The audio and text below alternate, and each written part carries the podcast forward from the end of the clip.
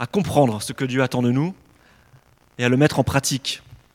La Bible a un terme technique pour parler de cette volonté, de ce que Dieu attend de l'être humain euh, et qu'il nous a révélé. Est-ce que vous vous souvenez comment s'appelle ce terme technique pour la volonté de Dieu?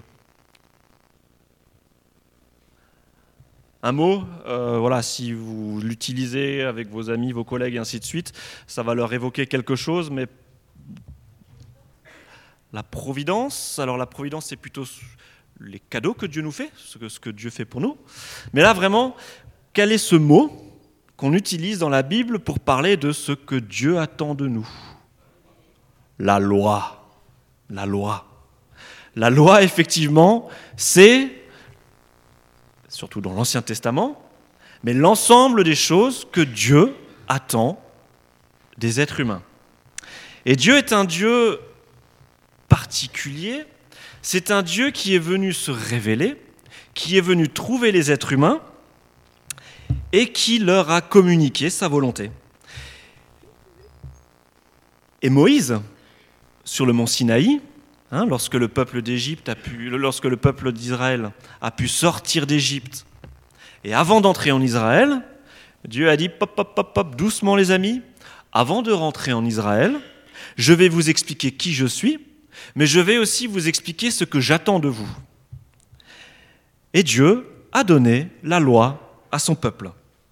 Et donc ce qu'on appelle loi dans la Bible, eh ben, c'est cet ensemble de textes que Dieu donne à son peuple, en grande partie par l'intermédiaire de Moïse, et qui va fixer, mettre noir sur blanc, ce que Dieu attend de son peuple en matière de religion, en matière de morale, en matière d'éthique individuelle et en matière d'éthique sociale. Et donc cet ensemble de textes va fixer pour le peuple la manière de rendre un culte à Dieu, la manière de se comporter individuellement vis-à-vis de moi-même, vis-à-vis de Dieu. Mais ce corpus de textes va aussi nous renseigner sur la manière de se comporter en société, vis-à-vis de la famille, vis-à-vis des compatriotes, vis-à-vis du gouvernement, et ainsi de suite. Alors quand on parle de loi, euh, souvent on pense dix commandements. Alors c'est vrai, les dix commandements font partie de ce corpus de loi que Dieu a donné à son peuple pour que le peuple puisse savoir ce que Dieu attend de lui. Mais il y a d'autres passages, et pour ceux qui prennent des notes, je vais vous donner un petit peu les, là où est-ce qu'on trouve euh, ces grands textes qui, qui nous révèlent la volonté de Dieu.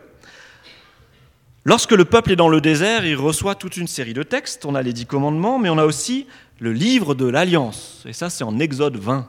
Vous pouvez lire Exode 20 à la maison et vous découvrirez le contenu du livre de l'Alliance. Mais on a aussi un autre code de, loi que Dieu donne à son peuple, qui s'appelle le Code deutéronomique. Et ça, il y a plusieurs chapitres, c'est en Deutéronome 12 à 26. Donc les chapitres 12 à 26. Là, on a une concentration particulière dans la Bible de textes de loi que Dieu donne à son peuple. Et puis ensuite, on a un autre endroit où Dieu révèle à son peuple la manière de lui rendre un culte. Alors est-ce que vous savez où est-ce que ça se trouve dans la Bible Cette zone de la Bible où euh, il y a plusieurs, plusieurs pages où on nous dit de quelle manière le peuple doit rendre son culte? Le Lévitique. Hein. D'ailleurs, il porte bien son nom, le Lévitique, du nom des, prêtres. Hein. voilà, c'est le livre des prêtres. C'est, ce que Dieu attend en matière de, de culte. Et grâce à ce code de texte, à cet ensemble de textes, ben, le, peuple sait de manière plutôt précise ce que Dieu aime. Ce qu'il aime, ce qu'il n'aime pas, ce qu'il appelle péché, et quelles sont les relations interpersonnelles à avoir, quelles sont les relations avec lui à avoir, vous avez compris. Et donc ce code de loi dans l'Ancien Testament, on se rend compte que c'est le canal par lequel va passer la relation entre Dieu et son peuple. Pour un Israélite, dans l'Ancienne Alliance, si je veux pouvoir être en relation avec Dieu, je dois passer par l'observance du code de loi. Si je n'obéis pas à Dieu, je ne suis pas en relation avec lui. Et donc Dieu, de manière très pédagogique, va faire comprendre ça à son peuple. Et donc, et c'est ce qu'on ce qu'on rappelle là souvent en, études bibliques, parce que ça permet vraiment de, bien comprendre l'Ancien Testament, ce, critère. En fait, l'Ancien Testament nous révèle ce qui se passe lorsque le peuple d'Israël obéit à Dieu, et qu'est-ce qui se passe lorsque le peuple d'Israël désobéit à Dieu et que les, que les problèmes commencent? Quand on regarde la Bible, l'Ancien Testament, on a effectivement cette période où Dieu donne le code de loi à son peuple, mais une fois que le peuple rentre en Israël, eh bien, il s'agit de mettre en pratique cette loi. Et les prophètes, les prophètes que Dieu envoie à son peuple, sont des personnes qui sont chargées de rappeler le peuple à la loi. Et lorsque une situation particulière euh, arrive pour le peuple, une guerre, une famine ou un, tremblement de terre et ainsi de suite, ben les prophètes, qu'est-ce qu'ils font? Ils disent au peuple, les amis, vous voyez ce qui est en train d'arriver? Vous voyez les problèmes de société qu'on a? Regardez à Dieu, regardez à sa loi et regardez là où est-ce que vous avez manqué. Et revenez à Dieu. En fait, c'est simplement ça, le job d'un prophète, c'est de rappeler au peuple quelle est la volonté de Dieu. En études bibliques, nous étudions le livre d'Ézéchiel. Et Ézéchiel, lui, il arrive à un moment particulier de l'histoire du peuple d'Israël. Il arrive à un moment où le peuple a désobéi pendant des siècles, et malgré le rappel des prophètes, il a refusé de revenir à Dieu. Et donc Dieu dit à son peuple, mes amis, on ne badine pas avec ma volonté, on ne badine pas avec ma loi. Maintenant, il va arriver ce que je t'ai promis lorsque tu as décidé de me désobéir et de me désobéir et de me redésobéir. Eh bien, je vais envoyer un peuple étranger qui va te déporter en Babylonie. Voilà ce que nous révèle le livre d'Ézéchiel. Mais donc on comprend que la loi, dans l'Ancien Testament, ce n'est pas quelque chose avec lequel on peut badiner, avec lequel on peut rigoler. La loi de Moïse exprime la volonté profonde de Dieu, ce que Dieu aime. La loi de Moïse permet de faire la différence entre le bien et le mal. Aujourd'hui, on se rend compte Qu'est-ce qu'on appelle bien, qu'est-ce qu'on appelle mal Eh bien, ça dépend un petit peu de, notre manière de voir la vie, de notre manière de voir la politique. On va appeler certaines choses bien, certaines choses mal, et on se rend compte que dans d'autres pays, à plusieurs centaines de kilomètres d'ici, le bien et le mal ne sont, voilà, ce sont pas, il n'y a pas les mêmes valeurs. Eh bien, Dieu, par la loi, révèle à son peuple ce qui est bien et ce qui est mal. Et c'est très fort. Il hein. faut se rendre compte que dans l'Ancien Testament, la loi pour un Israélite, waouh, c'est quelque chose d'énorme. C'est quelque chose qui rythme la vie de tous les jours. Parce qu'après tout, la loi, avec la circoncision et avec la naissance, hein, l'appartenance au peuple, le fait d'être né euh, de, de, parents juifs, c'est ce qui fait qu'un juif est juif, qu'un israélite est israélite. La naissance, dans une famille israélite, la circoncision, pour les garçons, et l'obéissance à la loi font que on appartient ou on n'appartient pas au peuple de Dieu. Donc là, je parle de l'ancienne alliance, hein, comment ça se passait dans l'ancienne alliance avant que Jésus ne vienne. Mais la loi est fondamentale pour la personne qui, vit euh, à l'époque de l'Ancien Testament. Et c'est vrai que ce matin, on a lu des textes de l'Ancien Testament, des, textes des proverbes, des, textes des, psaumes, euh, qui nous montrent que la loi est quelque chose de merveilleux pour les personnes de l'époque, euh, quelque chose que les, psalmistes, les hommes et les femmes ont envie d'observer pour comprendre la volonté de Dieu. Et quand ils comprennent ce que Dieu veut pour eux, ils sont émerveillés. Donc la loi est fondamentale pour le peuple de l'Ancienne Alliance. Maintenant, moi, je me pose une question, et c'est une question qu'on se pose, euh, qu'on est beaucoup à se poser. Comment Jésus-Christ Jésus le Messie, hein, qui est venu il y, a, il 2000 ans. Comment est-ce que Jésus a pu prendre tellement de distance avec certaines de ses lois? Si la loi que Dieu a donnée à son peuple est si importante, comment est-ce que Jésus a pu se permettre de prendre des distances avec une certaine manière d'appliquer le sabbat? Comment est-ce que Jésus a pu prendre des distances sur les règles alimentaires? Puisqu'apparemment, en Marc 7, ah, bah, Jésus dit que bah, voilà, les, règles alimentaires, elles n'ont pas besoin d'être observées de manière si scrupuleuse. Vous savez, hein, quand je parle de règles alimentaires, euh, les juifs à l'époque de l'Ancien Testament et les juifs orthodoxes encore aujourd'hui ont toute une liste de choses qu'on a le droit de faire et pas, le droit de faire en matière de nourriture. On mange pas n'importe quoi quand on est juif. Hein. On ne mange pas de cochon euh, et on ne va pas, par exemple, euh, dans la Bible c'est écrit qu'on ne doit pas cuire une bête dans le lait de sa mère, par exemple. Donc ça veut dire que chez un juif orthodoxe, on ne va pas avoir le droit de cuire dans la même casserole la viande et le lait le matin, d'accord? Il y a une casserole pour le lait le matin et il y a une casserole pour la viande à midi. Donc comment est-ce que Jésus débarque et peut dire mais c'est pas si grave euh, de, désobéir à ces lois alimentaires? Marc 7. Et puis comment est-ce que les chrétiens par la suite ont pu aussi prendre des distances par rapport à ces lois de l'Ancien Testament on se rend compte que les chrétiens sont un peu gênés. Dans un premier temps, après, après la venue de Jésus-Christ, ils continuent à observer pas mal de lois. Regardez l'église de Jérusalem dans le livre des Actes. Regardez l'église de Jérusalem et on se rend compte que l'église de Jérusalem continue à circoncire. Acte 11. Et puis les juifs, enfin les juifs, les, juifs chrétiens, ces nouveaux chrétiens là, ils continuent à participer aux fêtes juives. Ils font tous les rituels que font le peuple juif. Et puis, ils participent au sacrifice. Ils ne, mangent pas n'importe quoi. Ça, on le voit en acte 10. Et du côté des païens même, eh ben, il y a un débat. Ok, je suis païen, c'est-à-dire je suis né en dehors du peuple d'Israël, euh, mais maintenant, euh, pour appartenir au peuple de Dieu, qu'est-ce qu'il faut que je fasse? Est-ce qu'il suffit que j'ai la foi en Christ, que je suive, que je suive Christ, ou alors il faut que pour être chrétien, je suive Christ, mais qu'en plus, je mette en pratique la loi de l'Ancien Testament? C'était vraiment une question que les, que les premiers chrétiens se posaient, parce qu'ils voyaient bien que Jésus avait pris des distances par rapport à la loi de l'Ancien Testament. Et du temps de Paul, la question a été tranchée de manière claire et nette. L'apôtre Paul a résisté à tous ceux qui s'accrochaient à la loi. Il s'est même opposé, hein, on, l'apprend euh, dans le livre des Actes et puis dans l'épître aux Galates, que l'apôtre Paul s'est opposé à l'apôtre Pierre.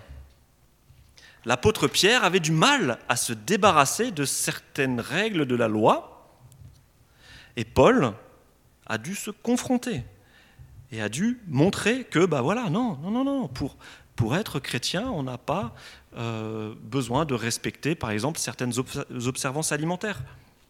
Et Paul va très loin. En Galates 2, verset 11, il dit Si la justice est par la loi, alors le Christ est mort pour rien. Il y va fort, Paul, là. Paul, il dit Si la justice est par la loi, alors le Christ est mort pour rien. Si vous mettez trop d'importance sur la loi, alors Christ est mort pour rien. Et dans l'Épître aux Romains, il dit, en Romains 3, 28, Car nous estimons que l'être humain est justifié par la foi en dehors des œuvres de la loi.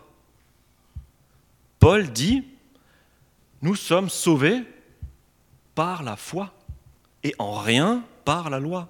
Donc vous voyez la, distance euh, compris les, chrétiens suite à la venue de Jésus-Christ. Et Jésus et Paul ont fait un grand ménage dans l'observance de la loi. Pourtant, aujourd'hui encore, bah, il y a une question qui est quand même pas facile. On se rend compte qu'il y a un ensemble de lois de l'Ancien Testament qu'on continue à appliquer en tant que chrétien, et quand on ne les applique pas euh, entre chrétiens, on se dit eh, oh, mon ami, qu'est-ce que tu es en train de faire hein?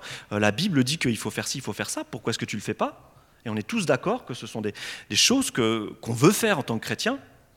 Mais en même temps, il y a tout un ensemble de, de, textes de loi qu'on n'applique plus, et les chrétiens disent bah, ces textes-là, depuis que Jésus est venu, on n'en a plus besoin. Allez, quelques exemples. Regardez les dix commandements. Qui oserait dire que le chrétien peut prendre des distances par rapport à seulement un de ces dix commandements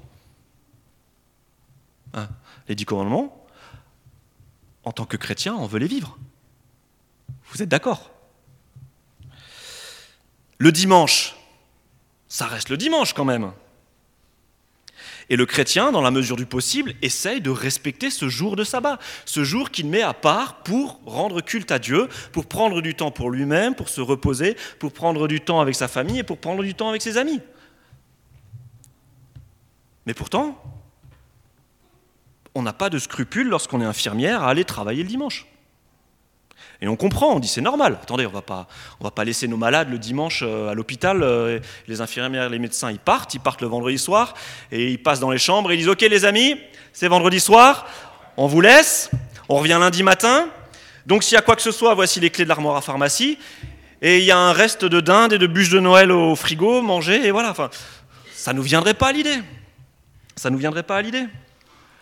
De la même manière, euh, je crois que là, voilà, je, généralement cite pas de nom quand on est du haut de la chair, mais je crois que les agriculteurs qui sont parmi nous, euh, que ce soit euh, Denis, la famille Bray, et ainsi de suite, quand il y a une vache qui est en train de mettre bas un dimanche, euh, bah, on va l'aider à mettre bas la vache quand même. Enfin voilà, on, est ok. Donc on voit qu'on veut respecter le sabbat, mais en même temps on n'hésite pas à prendre certaines libertés par rapport à la loi. Et on n'a pas de problème avec ça. Mais si vous regardez les lois du sabbat, si on les lit de manière stricte, eh ben le dimanche on n'a pas le droit de faire grand chose. Hein. Et aujourd'hui, chez les juifs orthodoxes, tout s'arrête quand commence le sabbat. Mais quand je dis tout s'arrête, tout s'arrête. Et les pharisiens, ils étaient choqués par la manière de vivre le sabbat de Jésus et de ses disciples. Parce que même quand les, disciples, en Marc 2, ils ont le toupet d'arracher quelques épis de blé pour les manger, un jour de sabbat, les pharisiens disent Oh là là là là là, vous avez vu les textes de la loi Les disciples ils sont en train de les enfreindre parce que le dimanche on n'a pas le droit de travailler, donc on n'a pas le droit de cueillir un épi pour le manger. Donc la question du sabbat est révélatrice. On a conservé certaines parties de la loi. En tant que chrétien, on continue à observer le sabbat, le sabbat mais d'une certaine manière. Est-ce que nous prenons trop de liberté avec la loi? Ne devrions-nous pas revenir à une observance plus scrupuleuse de la loi? Parce qu'après tout, eh, la loi, elle contient la volonté de Dieu. Et Dieu, il ne change pas, vous êtes d'accord? Donc si Dieu ne change pas, pourquoi sa loi changerait? Au contraire, est-ce que nous ne devrions pas prendre un petit peu plus de liberté avec la loi? Parce qu'après tout, Jésus, les disciples et puis Paul, ils ont pris des libertés avec la loi. Hein? Christ est mort. Son sacrifice est suffisant. Donc maintenant, hein, aujourd'hui, au XXIe siècle, en tant que, chrétiens civilisés, euh, qui avons fait des grandes avancées philosophiques et humanistes et ainsi de suite, est-ce qu'on n'est pas totalement libre après tout? Est-ce qu'on n'est pas en mesure de dire ce qu'on a le droit de faire et ce qu'on a le droit de, ne pas faire? Christ est mort, il a réglé la question de mon salut, maintenant, bah, à moi de vivre comme je veux vivre on peut pousser la logique jusqu'au bout. On peut prendre vraiment des libertés avec la loi. Qu'est-ce qu'on fait? On applique la loi à la lettre ou on la passe à la trappe, la loi?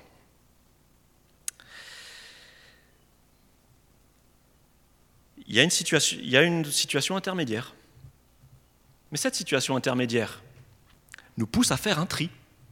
Il faut faire un tri dans le code de loi. Mais sur quels critères on va faire ce tri? Parce qu'après tout, Hein, on est tous assez grands pour faire le, tri dans les codes de loi, euh, pour choisir ce qui nous arrange et ce qui ne nous arrange pas. Mais est-ce que, le chrétien a le droit de faire ça? Est-ce que le chrétien a le droit de se composer son petit code de loi personnel? Son petit menu à la carte? Alors pour moi, ce sera tu ne commettras pas de vol. Oui, ça je garde, je suis intègre, il n'y a pas de souci. Je suis, comme ça, j'arrive même pas à frauder avec ma, fiche d'impôt, je travaille pas au black et tout. Tu commettras, commettras pas de vol, il n'y a pas de souci. Honore ton père et ta mère? Ouais, allez, 50%, faut comprendre, mes parents sont quand même assez particuliers. C'est un exemple, hein.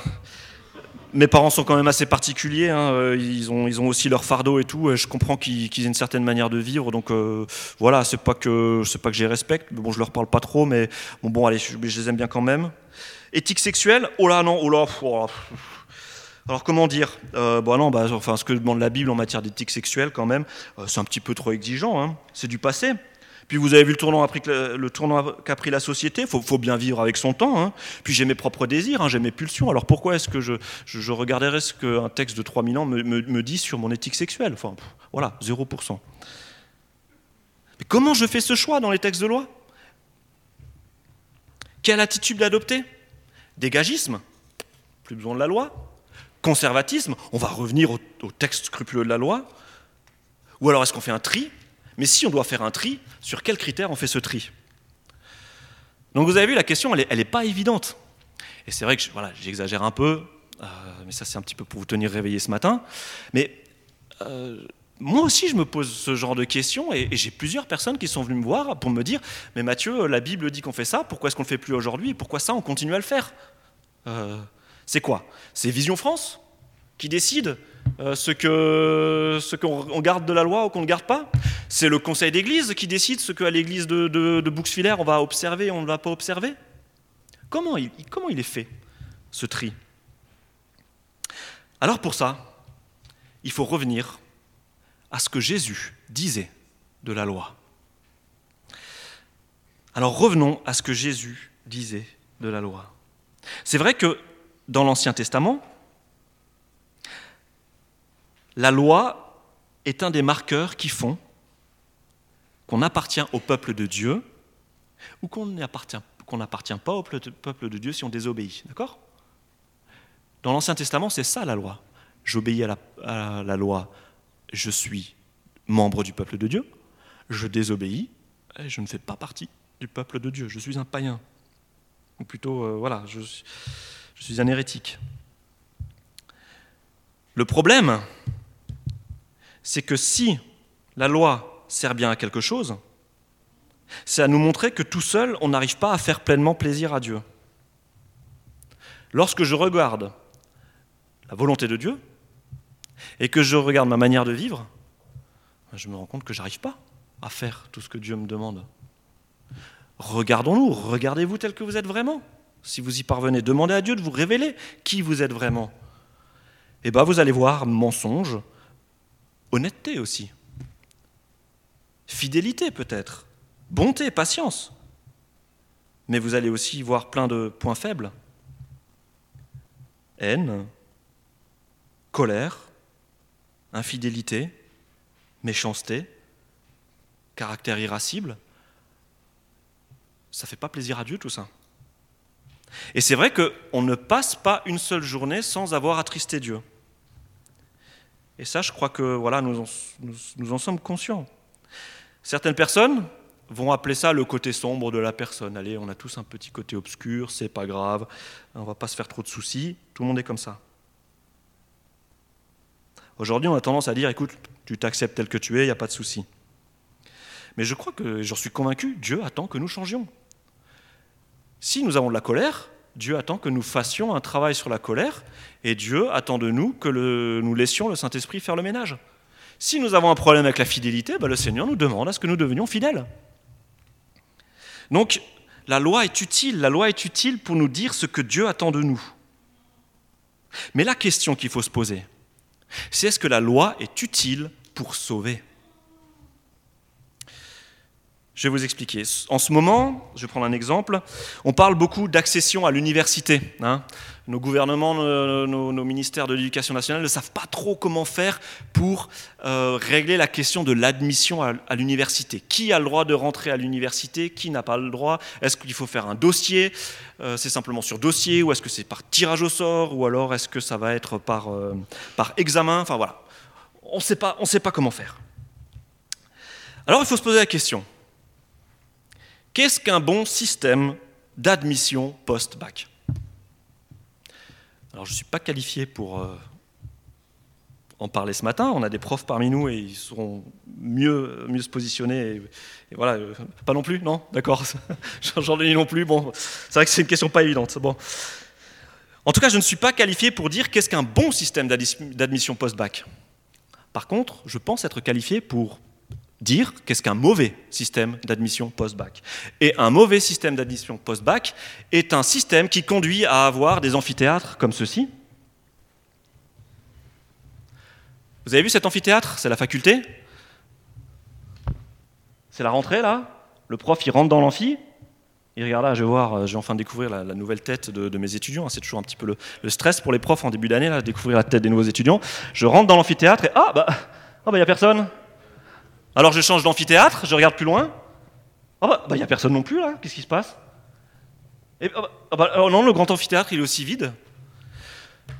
Voilà un mauvais système d'addition post-bac. C'est un système qui ne permet à aucun étudiant de pouvoir arriver à l'université parce que le système serait trop sélectif, par exemple. Eh bien, je crois que la loi est un excellent système pour faire comprendre à l'homme ce que Dieu aime, mais c'est un très très très mauvais système d'admission auprès de Dieu.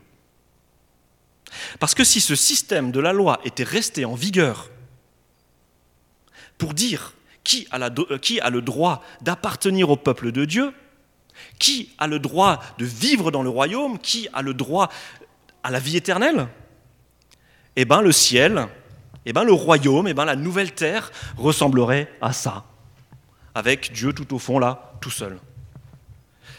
La loi est un bien piètre système d'admission auprès de Dieu. Vous comprenez? Mais ce n'est pas Jésus qui a inventé ça. Ou plutôt, ce n'est pas les disciples ni Paul qui ont inventé ça.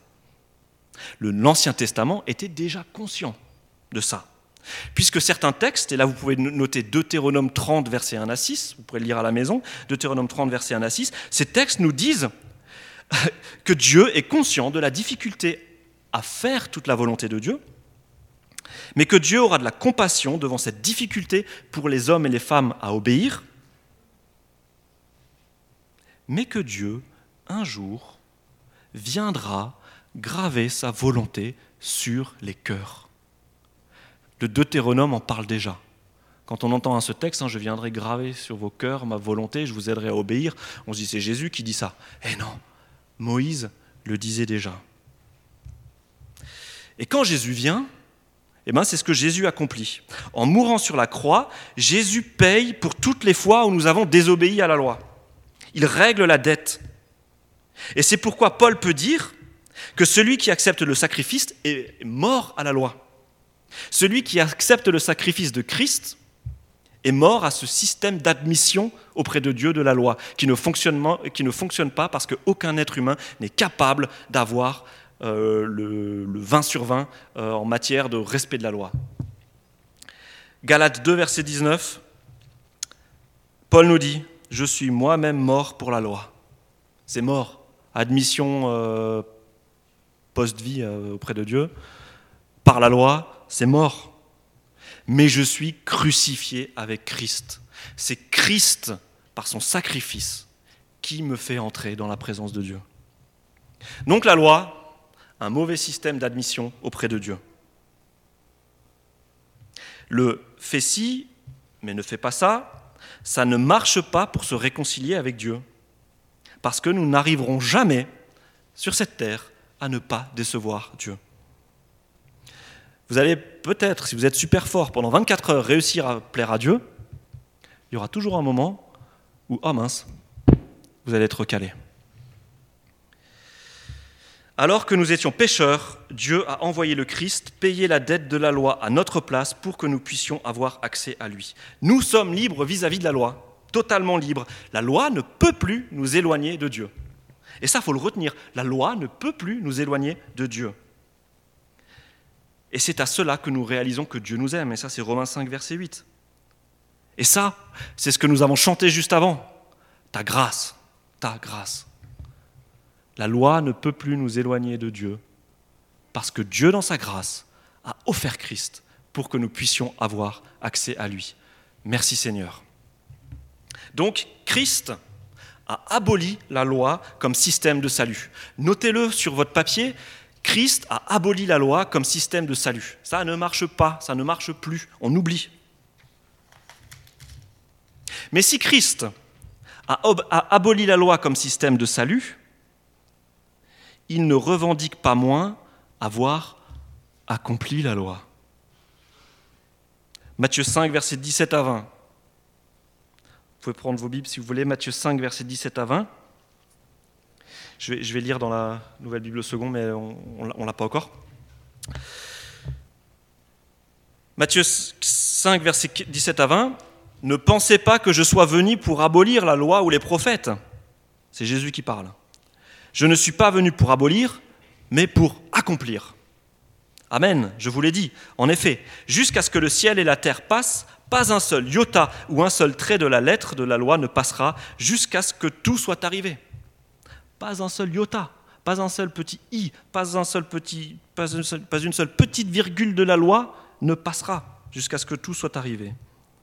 Celui donc qui violera l'un de ces plus petits commandements et qui enseignera aux gens à faire de même sera appelé le plus petit dans le royaume des cieux. Mais celui qui les mettra en pratique et les enseignera, celui-là sera appelé grand dans le royaume des cieux.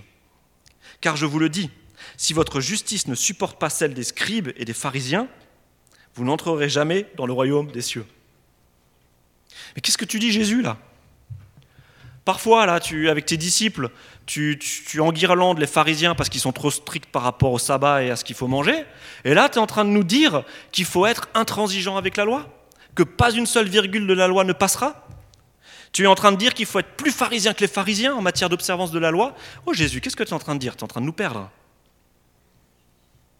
Qu'est-ce que ça veut dire? Qu'est-ce que Jésus est en train de nous dire? Ben, Jésus nous dit que Jésus, enfin qu'il est venu accomplir la loi et les prophètes. Jésus réalise tout ce que la loi et les prophètes préfiguraient. On l'a dit tout à l'heure, en Deutéronome 30, le texte de loi de Deutéronome 30 nous annonce le jour où, enfin, Dieu s'impliquera pour nous aider à obéir. Et ça, c'est ce que Jésus a fait, hein, on l'a dit tout à l'heure. L'amphi peut enfin se remplir. Nous avons enfin accès à Dieu grâce au système de la foi. Mais si Jésus accomplit la loi, cela ne veut pas dire pour Jésus que la loi n'a plus aucune raison d'être. La, loi euh, n'a plus de raison d'être pour le salut, ça on l'a déjà dit, mais la loi continue aujourd'hui encore à être un indicateur de ce que Dieu aime, de ce qu'est le péché et de la manière de vivre qui fait plaisir à Dieu. On est d'accord? La loi, lorsque je lis la loi, mais je comprends ce qui fait plaisir à Dieu, et la loi est toujours valable pour me révéler ce qui est bon et pour me révéler ce qui est mauvais. C'est pourquoi Jésus dit en somme à ses disciples, Vous qui aimez Dieu, attachez-vous à lui faire plaisir. Scrutez la loi, chaque virgule de la loi, non pas avec crainte, comme lorsque cette loi conditionnait votre devenir éternel, mais mettez-la en pratique avec le désir de plaire à Dieu, de faire ce qui lui fait plaisir, de vivre de manière juste et bonne. Et Jésus encourage les disciples à aller dans cette veine-là. Et, vous avez peut-être en, tête ce passage de Matthieu 5, verset 21, qui, suit juste le texte que je vous ai lu tout à l'heure, où Jésus dit, euh, alors je vais prendre le, oui, le, bah, le, verset, le verset 21. Vous avez entendu qu'il a été dit aux anciens, tu ne commettras pas de meurtre. Donc la loi dit, tu ne commettras pas de meurtre. Celui qui commet un meurtre sera passible de jugement. Et eh bien moi, Jésus, je vous dis, quiconque se met en colère contre son frère est passible de jugement. Donc qu'est-ce qu'il fait Jésus? Jésus, il radicalise la loi. Il va un cran plus loin. Verset 27, vous avez entendu qu'il a été dit, tu ne commettras pas d'adultère. Mais moi je vous dis, quiconque regarde une femme de façon à la désirer a déjà commis l'adultère avec elle dans son cœur. Jésus va un cran plus loin dans l'observance de la loi, parce que Jésus nous dit, les amis, Dieu a donné la loi pour que nous sachions ce qui lui fait plaisir. Dieu vous a sauvés Bah allez-y, rentrez dans cette relation avec Dieu. Comprenez ce que Dieu attend de vous changer, transformer. Regardez la loi pour savoir dans quelle direction poursuivre vos efforts, dans quelle direction prier pour que le Saint-Esprit change votre cœur. Aimer son prochain, c'est pas mal. Si tu arrives à faire ça, c'est déjà bien. Mais Jésus dit, bah, maintenant, il faut aimer tes ennemis. Jésus radicalise la loi. Pour prendre un petit exemple, que nous dit la loi française en matière de mariage Regardons le contrat de mariage et le code civil du mariage. Article 212. Les époux se doivent mutuellement respect, fidélité, secours et assistance. Article 213. Les époux assurent ensemble la direction morale et matérielle de la famille, ils pourvoient à l'éducation des enfants et préparent leur avenir, ainsi de suite. Ok. Si un couple, selon la loi française, arrive à faire ça, alors aux yeux de l'État, il est un couple. Mais aux yeux de Dieu, ou même aux yeux humains, est-ce qu'un couple, c'est seulement ça? Est-ce qu'un couple, c'est seulement habiter au même endroit, s'occuper de, payer les études du, petit, se, jurer respect, fidélité? Je crois que le Code civil demande en fait le minimum. Dans le Code civil, il n'est pas exigé d'aimer son conjoint, de lui apporter les croissants au lit une fois de temps en temps pour lui faire plaisir, de prendre du temps chaque, soir pour discuter de la journée écoulée. Le Code civil ne dit pas d'offrir des fleurs. Le Code civil ne dit pas d'emmener votre mari ou votre femme faire une promenade pour être juste tous les deux et entretenir la relation, et ainsi de. Le Code civil ne, dit rien de tout cela. Mais parce qu'on aime l'autre, ben on a envie de vivre une vraie relation. Et on va plus loin que le Code civil. Avec Dieu, c'est pareil. Dieu nous révèle sa volonté dans l'Ancien Testament. Ben, J'aime Dieu, qu'est-ce que je fais? Bah, je fais ce qu'il me demande de faire. Pourquoi? Parce que j'ai peur de lui Ben non, il m'a sauvé, il a tout fait. Je l'aime, je veux lui obéir. Vous comprenez?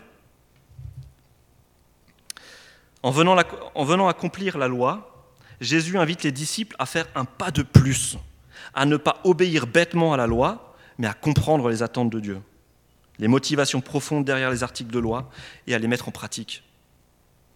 Non pas pour un jour espérer aller au ciel, mais pour vivre une vie qui fasse plaisir à Dieu, une vie qui fasse honneur à Dieu, une vie qui dise un peu de la sainteté de Dieu. Donc on récapitule. Et donc si vous deviez juste noter deux phrases sur votre petit papier, vous notez la loi est abolie en tant que système de salut. La loi comme système d'admission post-bac, ça ne fonctionne plus. Mais le disciple est appelé à accomplir la loi en tant que système qui révèle ce qui est agréable à Dieu. Je pourrais dire Amen, je serai dans les temps au niveau de la prédication, mais vous repartiriez en disant Oui, mais Mathieu, t'es bien rigolo, mais tu nous as toujours pas dit. Euh, et le... la soupe de lait avec les petits cubes de dinde et le lait dans la soupe, j'ai le droit de la boire ou pas? Parce que la loi de, Dieu me dit que j'ai pas le droit de manger de viande euh, cuite dans du lait. Je ne peux pas vous laisser repartir comme ça. D'accord? C'est pour ça que je vous propose de faire un petit jeu.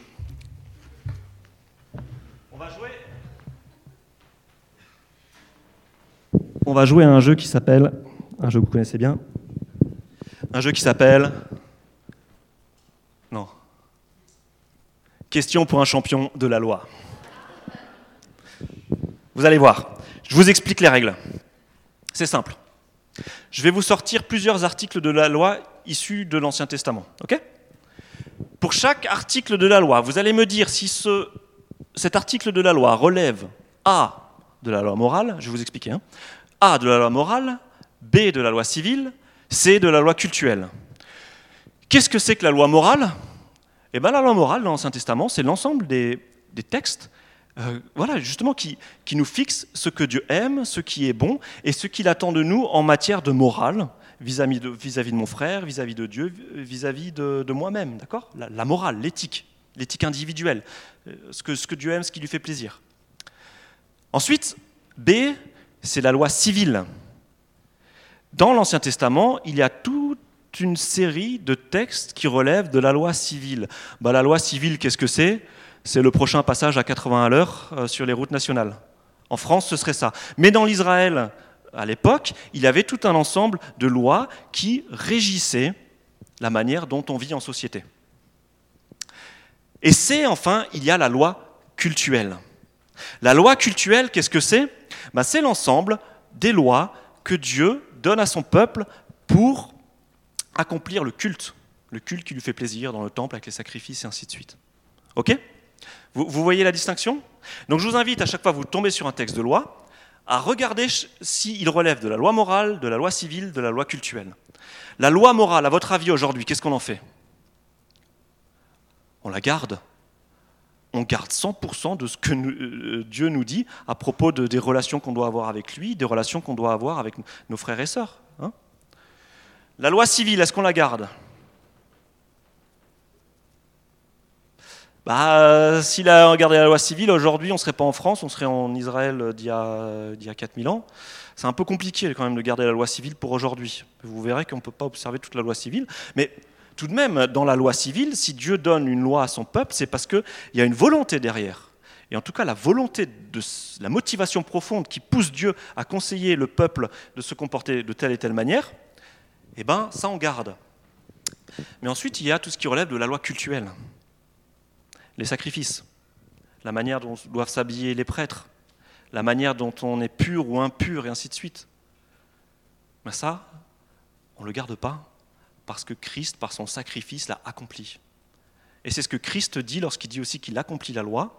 On n'a plus besoin pour accéder à Dieu du système d'admission euh, post-bac, parce que la nouvelle loi cultuelle, c'est j'ai accès à Dieu par la foi dans le sacrifice du Seigneur Jésus-Christ. Et si vous lisez l'Épître aux Hébreux, vous lirez que l'auteur de l'Épître aux Hébreux nous dit, mais voilà, ça c'est l'ancien système sacrificiel, on n'en a plus besoin parce que Christ est mort à la croix. D'accord? Donc ça nous permet de faire un petit tri. Et une fois que vous avez identifié A, B ou C, vous êtes capable de me dire si cette loi s'applique ou ne s'applique plus aujourd'hui. D'accord? Allez, on commence à jouer, c'est parti. Honore ton père et ta mère afin de jouir d'une longue vie dans le pays que l'Éternel Dieu te donne. Exode 20, verset 12. Loi morale, civile ou cultuelle? Morale, donc on garde. C'est bon, les parents qui sont parmi nous sont rassurés, on garde. Si deux frères demeurent ensemble et que l'un d'eux vienne à mourir sans laisser d'enfant, sa veuve ne se remariera pas en dehors de la famille, son beau-frère l'épousera pour accomplir son devoir de beau-frère envers elle. C'est une loi civile. Hein. Cette loi permettait aux veuves de ne pas tomber dans la pauvreté parce qu'elle obligeait la famille, et notamment le beau-frère, à assumer ses responsabilités vis-à-vis de la veuve. C'était une loi qui avait pour but de protéger les femmes à l'époque. Par contre, ce qu'on peut garder, c'est l'intention qu'il y a derrière quand même. Que faisons-nous de nos veuves?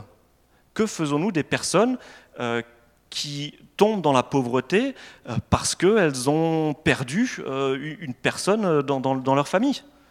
Là, je crois que l'intention est à garder aujourd'hui. OK? Donc, ne s'applique plus, mais on garde la volonté. Quand une femme perd du sang parce qu'elle a ses règles, elle sera considérée pendant sept jours comme étant indisposée. Quiconque la touchera sera impur jusqu'au soir. Loi morale? Loi civile? Ou loi cultuelle?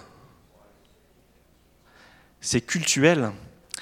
Parce que ce texte, bah, vous voyez, ça vient du Lévitique. C'est un texte qui fixe ce qui est pur et ce qui est impur, parce que dans la Bible, Dieu a voulu montrer à son peuple qu'est-ce que c'était que le péché, qu'est-ce que c'était qu'est-ce que que le bien et le mal, et il a encouragé le peuple à euh, discerner ce qui était pur et impur. Et donc, par ce biais-là, le peuple a pu comprendre qu'il y avait des choses qui faisaient plaisir à Dieu et d'autres choses qui ne faisaient pas plaisir à Dieu, et qu'on ne pouvait pas venir vers Dieu n'importe comment.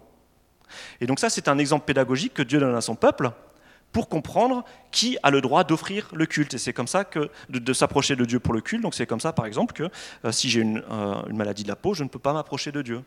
Mais ça, ça relève de la loi cultuelle. Donc ça, aujourd'hui, ça ne s'applique pas. Ça ne s'applique pas, mais par contre, ce qu'on veut garder derrière tout ça, c'est que Dieu est celui qui est trois fois saint. Et lorsque je lis ce texte, je me dis, ouais, par ces textes de loi, le Seigneur a voulu me montrer qu'il était celui qui est saint.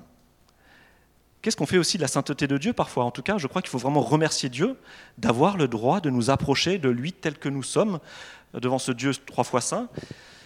Enfin voilà, je ne vais pas faire une autre prédication. Voilà. Tu ne commettras pas de vol? Loi morale, un peu civile aussi, hein, mais en tout cas, en tant que loi morale, on garde. Tu ne commettras pas de meurtre. Loi morale, loi un peu civile aussi, mais en tant que loi morale, ah, on garde.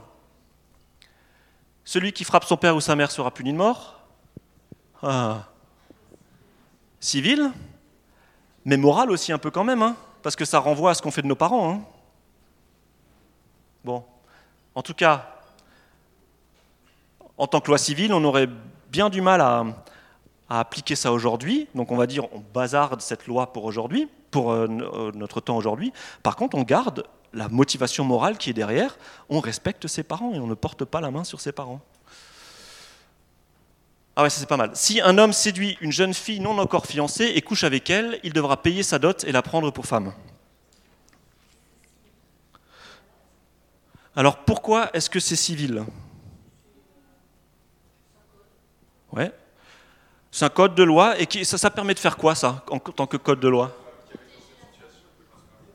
Bah, Ça protège la femme, parce que dans l'Israël ancien, une femme avec qui on avait couché, bah, elle était incapable de se remarier. Et donc, euh, eh ben, euh, voilà, il fallait protéger cette femme. Et donc, on disait, bah, écoute, monsieur, hein, euh, vous avez eu un élan envers cette dame, et ben maintenant, il faut assumer. Il faut assumer. Mais pour autant, loi civile, donc on pourrait dire ça appartient à l'Israël ancien, est-ce qu'on bazarde? Et bien là, il faut regarder la volonté qu'il y a derrière. Parce que cette loi nous rappelle quelle, est la vision que Dieu a pour le couple. Le couple, c'est pas simplement un homme et une femme qui décident de coucher ensemble, de vivre ensemble, et, puis, puis, voilà, on est ensemble, et puis voilà, voilà. Le couple, qu'est-ce que c'est? Le couple, c'est une cellule. C'est une cellule qui s'est unie devant Dieu, qui s'est unie devant les hommes via le mariage, et Dieu offre le mariage à l'homme et à la femme pour honorer euh, pour sécuriser le couple. Et la relation sexuelle n'est pas quelque chose qui vient avant le mariage. La relation sexuelle est quelque chose qui vient après le mariage pour concrétiser cette alliance. D'accord? Donc on voit derrière cette, euh, cette loi euh, qu'il y a quelque chose qu'on veut encore retenir aujourd'hui. voilà, on ne, on ne, couche pas ensemble avant de pouvoir avoir pu s'unir devant Dieu dans le cadre de, de l'alliance. Ah ouais, pas mal aussi ça. On a aussi un peu de mal, certains, avec ça. Tu n'opprimeras pas l'étranger qui travaille dans ton pays? Vous savez vous-même ce qu'éprouve un étranger puisque vous l'avez été en Égypte. Loi civile, loi morale, loi culturelle. Il y a du moral et il y a du civil, hein, parce que c'est un peu le code du travail de l'époque. Hein. Tu fais pas n'importe quoi avec euh, l'esclave. Euh, c'est pas parce qu'il est esclave et qu'il vient d'un autre pays que tu vas le sous-payer. Hein. Donc il y a une part de loi civile, donc on pourrait dire, allez, on bazarde. Ah ben je crois pas. Parce qu'il y a une motivation morale derrière. Et cette motivation morale, on veut la garder. Une personne qui est en situation de fragilité, on ne veut pas l'exploiter. C'est une personne que Dieu aime. Et Dieu nous rappelle par ce, par ce verset que bah voilà, euh, nous, parfois, nous ne sommes pas loin non plus de la fragilité.